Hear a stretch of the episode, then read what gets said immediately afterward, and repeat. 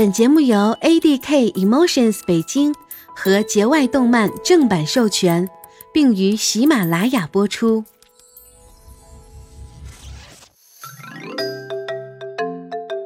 欢迎来到围棋的世界上集。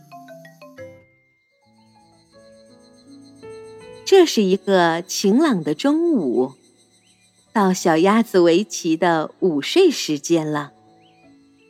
它依偎在妈妈的大洗衣篮里，身边还有许多它睡觉时喜欢抱着的陪睡玩偶。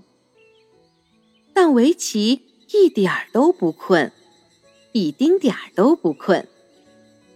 在围棋和好朋友的头顶上有好多的旗子在飘，那是床单、毛巾、小衣服，都是妈妈洗的。它们挂在高高的晾衣绳上，像小旗子一样，随着微风轻轻摆动着。围棋旋动小兔子拉拉背后的金色发条，一下，两下，三下，上足了发条的拉拉开始唱起歌来。长颈鹿帕奇兹安静地坐在洗衣篮旁的草地上，守护着围棋。小熊布福背靠着洗衣篮，坐在围棋的身边，同他一起听着歌。啦啦的歌声随着风渐飘渐远，在他们的头顶上，洗净的床单也在微风中摇摆着。那件围棋最喜欢的带有小鸭子图案的衣服随风飘动，仿佛在跳舞一样。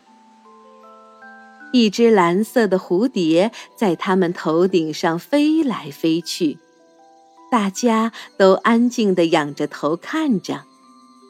布福太高兴了，一不小心从洗衣篮里翻到了草地上。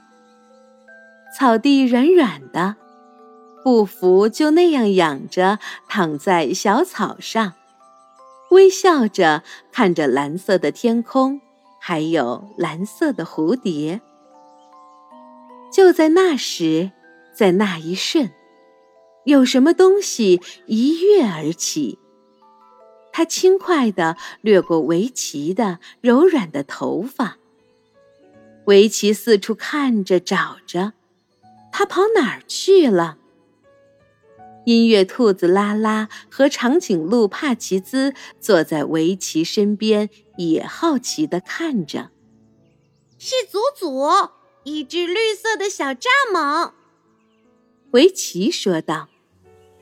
他看到一旁的草丛在晃动，于是指向那边说：“看，它在那边呢。”帕奇兹。拉拉和布福都好奇地看着围棋手指的方向。围棋像是要证明什么似的，从洗衣篮里爬了出来。他着急地追着那道绿色的身影。我会找到祖祖的，围棋高兴地说。然后他摇摇晃晃地向草丛走去。可是草丛里没有那个他熟悉的绿色身影。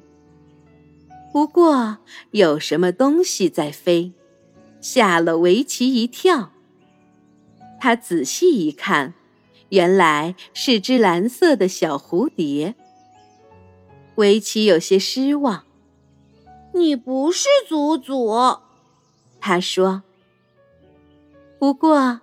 这只蓝色的小蝴蝶可真漂亮呀！小蝴蝶越飞越高，越飞越高，一直飞到高高的天空中。围棋追在小蝴蝶后面，开心的招招手，和它道别。围棋能找到小蚱蜢祖祖吗？接下来又会发生什么有趣的事情呢？请继续收听，欢迎来到围棋的世界下集。